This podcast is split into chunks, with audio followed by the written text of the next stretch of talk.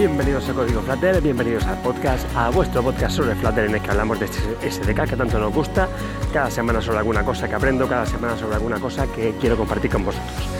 Esto es un desastre, lo sé, sé que esto debería haber salido el martes a las 7 de la mañana y ya prácticamente es miércoles, pero es que, bueno, pues no voy a contar excusas. La verdad es que ha sido unas semanas un poco raras.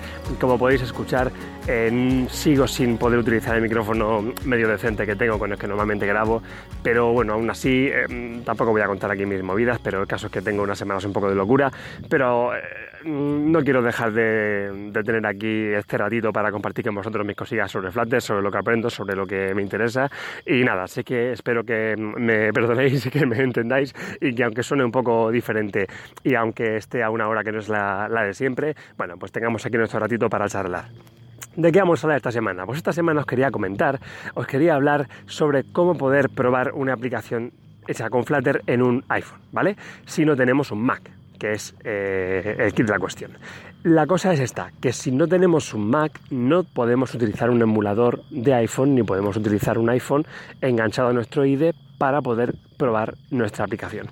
Ya hablamos hace unas semanas de esta plataforma que se llama CodeMagic, que nos permitía generar un build, nos, permitía hacer un build de la aplicación para iPhone y nos, permita, nos permitía eh, generar un, ejecutable que poder instalar en un móvil o en algún emulador o lo que sea eh, para poder probar la aplicación. Pero eh, si no tenemos un emulador y no tenemos un iPhone, pues Mm, no nos sirve de mucho, ¿no? Aunque esta plataforma sí que nos permitía probarlo de alguna forma, pero bueno, el caso es que se, nos puede quedar un poco corta. Yo lo que quiero, a mí lo que, me, lo que yo quiero es tener en mi Android Studio un emulador de iPhone, ¿vale? Yo lo que eh, yo lo puedo, yo normalmente pruebo mi aplicación en un en un Android físico, que es el que yo tengo, en algún emulador de Android más, con algún tamaño de pantalla diferente o alguna versión diferente, por, por hacer alguna, alguna, prueba más pero yo necesito también un emulador de iPhone para poder decir, mira, en principio todo va bien, pero sobre todo para las configuraciones, ya sabéis que si por ejemplo, ponemos Firebase o, enganchamos el API de Google Maps o alguna cosa así, al fin y al cabo eso ya no es simplemente el código Dart, por así decirlo, sino que es configuración, son ficheros propios de Android y de iOS lo que se tocan y, no hay otra forma para probar que todo ha ido bien que ejecutándolo, ¿no? No podemos programarlo a ciegas. Entonces, eh, el caso es que necesito un emulador de iPhone para poder probar, porque ahora mismo yo no tengo un iPhone ni tengo un Mac, que ahí va la historia, ¿no? Porque si en, un Windows, que es lo que yo tengo, si no tenemos un Mac, no podemos tener, al menos de, forma oficial, o yo no sé cómo hacerlo, no podemos tener un emulador de iPhone. Y no solo eso, sino que no podemos tampoco eh, tener nuestra cuenta de desarrollador de iPhone, subirlo. O sea, al fin y al cabo, si queremos programar para iPhone y queremos subir nuestra aplicación al Apple Store, tenemos que pasar por un dispositivo Mac. ¿Vale? Tenemos que tener un portátil, un, ordenador de sobremesa, lo que sea, que nos permita trabajar de esta forma y generar lo que tengamos que generar. Vale, pues aquí tenemos un problema porque yo no tengo un Mac y ahora mismo no voy a comprarme un Mac porque quizá cuando el portátil que tenga se me estropee, pues como ya decía, ¿no? Pues igual me animo y me compro, puede ser, si, si lo utilizo y me viene bien, ¿por qué no? Además me apetece, eh, ¿por qué no? Pues ya está bien comprarme un portátil de Mac, pero ahora mismo de, de Apple quiero decir. Pero lo cierto es que en este momento pues no me, no me viene bien hacer esa inversión de mil y pico pavos para comprar un portátil nuevo porque no, en este momento no lo necesito. O por lo menos para esta con este para esta cosa, ¿no? Para, para tener un emulador de iPhone, creo que no me merece la pena el precio, ¿no? solamente para eso al menos. Total, que buscando un poquito por internet, digo, a ver, tiene que haber alguna forma de poder hacer esto, de poder tener un emulador de iPhone de forma, eh, bueno, legal y, y, que sea funcional para poder programar, ¿no? Y encontré una plataforma que ahora mismo estoy grabando por la calle, estoy grabando eh, con mi teléfono y lo estoy haciendo todo de memoria, ¿vale? Voy a decir el nombre de la plataforma, me la voy a jugar, probablemente es posible que me equivoque. Y en ese caso, por favor, mirad el título del capítulo porque en cuanto termine de grabar lo subiré con un título ahí que lo pondrá bien grande el nombre de la plataforma y lo pondré también las notas y un enlace, pero me la voy a jugar con el nombre, puede que me equivoque, ¿vale? Se llama creo que Mac in Cloud, ¿vale? ¿Qué es esto? Bueno, macincloud.com es una plataforma online que te permite tener escritorios remotos de Apple, ¿vale? Escritorios remotos de Mac online. ¿Esto qué es? Esto obviamente no es gratis, hay que pagar. Eh, hay un plan que son 20 dólares, que creo que es el plan un poco más económico. También, bueno, hay, otro par de planes que son un poco superiores en función de los requisitos que necesites.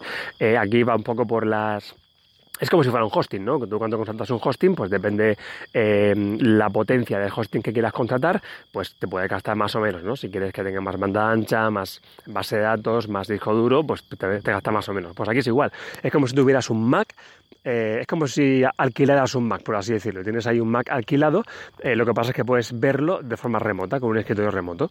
eso, eso tal cual.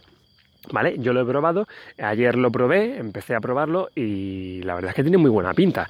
Em, de hecho he hecho un post que si entráis en guillermogarcía.es en barra tutoriales, creo que es, o barra, no sé, si, em, lo buscáis lo veis. Eh, seguro que, que, lo encontráis. Hay un tutorial, hay un, hay, un post en el que eh, sé que un poquito cómo lo he hecho, ¿no? Como, eh, dónde está esta plataforma, cómo he cómo, cómo, cómo, la he contratado, cómo se carga, cómo bueno. Entonces voy a contarlo un poquito aquí también para que, para que me entendáis. La cosa es esta, que la plataforma, eh, pagando una, una mensualidad que además puedes pagar por semanas, aunque sea un poco más cara, o por trimestres o, por semestres o por años, no sé, hay, hay diferentes eh, frecuencias con las que puedes hacer el pago y obviamente si la frecuencia es eh, más corta es, más caro y si es más larga es más barato, eh, cada uno que haga lo que quiera. También creo que tiene, y te lo digo un poco de cabeza, creo que tiene un día para pensártelo y si no, no te cobran creo que tienes un día de pagas algo así como un dólar y si no te gusta pues lo dices y solo te cobran ese dólar y si no, pues ya te cobran los 20 dólares, que creo que a cambio son 17 euros o algo así, 17,8 o algo, así creo, creo, creo que me gasté ayer. El caso es eso, que eh, cuando tú pagas tu dinero, dices, mira, yo quiero, quiero tener un equipo Apple en remoto para hacer mis cosas, eh, eliges el plan, eh, no recuerdo ahora mismo las características que tiene, pero bueno, básicamente tienes unas limitaciones que si pagas más no las tienes, por ejemplo, no tengo permisos de root, ¿vale? Es un usuario normal, que es como si tuviera, es como si fuera un dispositivo, un, ordenador Apple compartido entre muchos usuarios, ¿vale? Cada, uno, cada usuario tiene sus cosas, pues yo soy uno de esos usuarios más, ¿vale? depende para qué, si yo quisiera editar vídeo, y me compensara tener este, este Apple ahí en la, en, la nube, pues seguramente necesitaría un equipo con muchas prestaciones, pero en este caso lo que necesito es programar un poco y mi emulador y tal, pues voy a probar con el plan básico a ver qué tal. De momento creo que va eh, más que sobrado. Total, ¿qué es lo que hago? Una vez que se paga eh, y todo eso, te mandan un email con una URL donde te bajas un, un zip y ese zip tiene dentro pues un instalador, ¿no? Un, un instalador, no, porque no hay que instalar nada, son unos ejecutables. Tú eh, pinchas en el ejecutable y se abre una ventana, en, mi caso Windows, no hace falta nada más, ¿vale? Eh, pinchas en ese ejecutable y se abre una ventana al escritorio remoto. Te pide usuario y contraseña, que también te lo mandan por email, ¿no? El nombre de usuario y tu contraseña, y inmediatamente entras en un, en un equipo de Apple. O sea, ves por escritorio remoto ya sabéis lo que es un escritorio remoto, ¿no? Es como una especie de, ves desde tu portátil, ves como em, el escritorio de otro ordenador, pero lo ves ahí en remoto, ¿vale? Em, perdón, es que encima estoy malo, es que, es que toda la leche. Ay, qué desastre de podcast, por Dios. En fin, eh, pues eso, ves tu escritorio remoto, tienes ahí un Mac. por 17 pavos al mes, pues tienes, tienes un Mac que te cuesta, mm, ¿cuántos meses tienes que pagar 17 euros para que sean los 1500 que vale? Pues si no necesitas un Mac a, todas horas, sino para determinadas tareas, pues igual te compensa esto si quieres si tienes pensado comprarte uno para algo en concreto, ¿no? Si dices, mira, yo es que a mí me da igual tener un Windows que un Mac que un Linux, porque yo lo que hago es navegar por internet, pero necesito un Apple porque necesito este programa concreto para hacer alguna cosilla. Pues igual te compensa comprarte un Windows eh, y alquilarte este Mac para de vez en cuando, alguna semana, para hacer esa cosilla, ¿no? Bueno, pues en mi caso mm, creo que va a ser así, por lo menos ahora mismo. Total, que tengo ahí un, equipo con, con, macOS para mí, para, hacer lo que me dé la gana. Y además, sorpresa, sorpresa, tiene instalados un montón de programas útiles. Tiene, por ejemplo, el Android Studio bien instalado. El Visual Studio Code, para los que lo prefiráis, también bien instalado. A fin de al eh, ellos tienen muy claro qué tipo de público necesita este tipo de escritorios remotos, ¿no? Gente como nosotros, que necesitamos programar y no tenemos un Mac a lo mejor, pero bueno, pues, pues lo podemos alquilar. Y es que, es que viene ya. O sea, tú entras ahí, pidas en tu Android Studio, y lo tienes. Lo que no tiene obviamente es Flutter, ¿vale? Entonces lo que tienes que hacer una vez que tienes tu escritorio remoto es instalar Flutter, eso es muy sencillo. Entras a ver un navegador que tienes ahí ya tu Chrome, tu Firefox y tu Safari también, viene también por ahí eh, para, para, elegir el que más te guste. Yo, por ejemplo, pincho en Chrome, entro en la página de Flutter y sigo las instrucciones para instalar Flutter en Mac que no es nada complicado, es bajarte un zip eh, y, y punto, descomprimir el zip en una carpeta y poco más. Y generar una variable ahí, en, añadir una, una, variable al path para tener a lo mejor el comando Flutter en la consola siempre que quieras eh, invocarlo y punto. Y luego ya el, poner el, el, IDE un poco a punto. En mi caso, el Android, que me el Android Studio eh, pues bueno, aquí está el plugin eh, correspondiente para que soporte Flutter y todo esto y Dart y, poco más. Y es que además en el mismo Android Studio ya, cuando digo, venga, voy a, me, bueno, me, bajo un proyectito mío de Git para probar y eh, cuál es mi sorpresa cuando, que cuando digo, venga, ejecutar, voy a ejecutar esto. A ver, pues directamente tiene una opción ahí ya preinstalada, no sé si es porque viene siempre ya con Mac, porque yo como no soy usuario normal de, este tipo de dispositivos de, dispositivos de Apple, pues no lo conozco, pero eh, no sé si es porque viene ya por defecto en Apple los emuladores o porque ya esto lo tiene ya preparado para, para, nosotros, ¿no? Pero el caso es que Android Studio ya tiene por defecto este emulador preparado y directamente puedo decir abrir emulador de iPhone y enseguida me sale ahí un iPhone estupendamente precioso para probar mis apps. Le doy al botoncito al triángulo verde estupendo de Run para correr mi aplicación y ahí está, ¿vale? Ya tengo mi emulador de iPhone con mi aplicación de GitHub corriendo. Perfecto, justo lo que yo quería.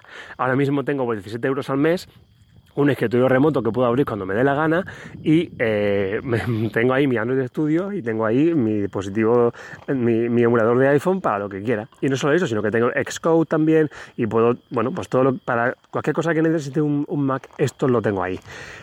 Ojo, cuidado, este es el plan básico, ¿vale? Que yo he contratado y tiene muchas limitaciones que ahora mismo no recuerdo, pero no sé si tiene, creo que tienes un límite al día de creo que son tres horas a lo mejor. Em, tienes que hacer la sesión además cuando salgas para asegurarte de que no vas a consumir esas horas. Em, bueno, el caso es que tienes unas limitaciones, pero quizás se te pueden quedar cortas y por tanto si lo necesitas puedes ampliar un plan superior. Sigue siendo mucho más barato que comprarte un, portátil de Apple, así que depende para lo que quieras. Quizá tener este tipo de escritorios remotos te vienen bien. Y no solo para tener un emulador de, iPhone para programar con Flutter, sino que a lo mejor dices, mira, a lo mejor me interesa, yo por ejemplo, em, he llegado a pensar que, bueno, que no lo voy a hacer, ¿no? Por lo menos no en principio, no, no lo veo claro, pero, perdón, pero imagínate que digo, mira, pues en lugar de tener yo en mi portátil mi Android Studio como eh, mi, escritorio de trabajo, por así decirlo, que tengo ahí mis códigos, mis cosas, aunque todo lo tengo en GitHub, a fin de al cabo, ay, perdón, por Dios, qué desastre. El caso es que, aunque lo tengo todo en la nube, pero a fin y al cabo tengo en mi portátil, mi sistema de trabajo, mi escritorio, lo tengo todo preparado ahí para trabajar. Y si en lugar de utilizar mi portátil, utilizara este escritorio remoto como escritorio de trabajo principal, ¿no? Em, bueno, en ese caso tendría mi escritorio de trabajo principal, todas mis herramientas de trabajo, mis software, mis programas, todo en un escritorio en la nube. Y eso puede tener muchas ventajas porque en cualquier momento, en cualquier lugar, yo podría acceder por escritorio remoto a mi, a mi, a, mi, mesa de trabajo principal, por así decirlo. O sea, tengo mi portátil en la nube en cualquier momento, ¿vale? Yo ahora mismo tengo un portátil de Apple en la nube accesible en cualquier momento. Entonces, bueno, pues también es una opción. ¿Por qué no? Podríamos decir, mira, pues mi, entorno de trabajo lo paso a la nube, ya no solo mis datos, sino mis herramientas, eh, mi, portátil, todo en la nube. Y, ya solo necesitaría una pantalla, un teclado, me da igual con qué portátil trabajar, porque solo tengo que acceder por escritorio remoto a mi ordenador, que lo tengo ahí en cualquier parte. Y si me roban mi portátil me da igual, porque todo lo tendría en ese portátil en la nube.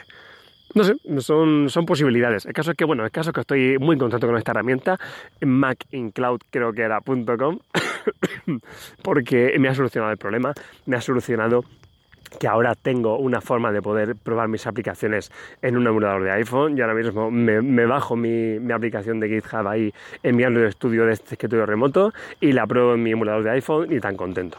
Y ya os iré contando si le saco más partido a esta herramienta, pero de momento eh, quería compartir con vosotros esto, ¿no? Esta, esta posibilidad. Seguramente habrá más formas. Si vosotros no tenéis un Mac y tenéis otros truquillos para probar vuestras aplicaciones con iPhone, por favor, decídmelo porque soy todo oídos. Y hasta lo dejo por aquí. Espero que la semana que viene tengamos un poquito más de calidad y un poquito más de puntualidad. y lo he dicho, muchas gracias por vuestra paciencia y hasta. Ya contadme lo que os parece todo, contadme lo que hacéis, contadme vuestros trucos que me interesan un montón. Muchas gracias por estar por aquí, a pesar de todo y nos vemos la semana que viene. Hasta luego.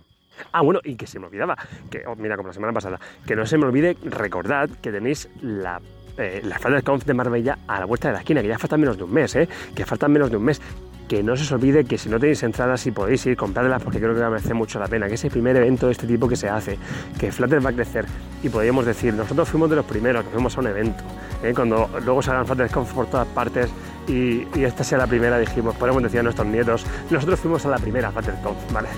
Entonces nada, que, que os animéis, que seguro que merece mucho la pena, que a ver ponencias muy buenas, que haber talleres muy buenos y que, bueno, al final va a ser también un lugar de encuentro muy chulo para la comunidad y creo que va a estar genial. Así que si podéis y estáis por ahí cerquita o tenéis posibilidad de viajar, pues animaos que seguro que no os arrepentís. Un saludo muy grande, nos vemos la semana que viene y gracias por estar por aquí una semanita más. Hasta pronto.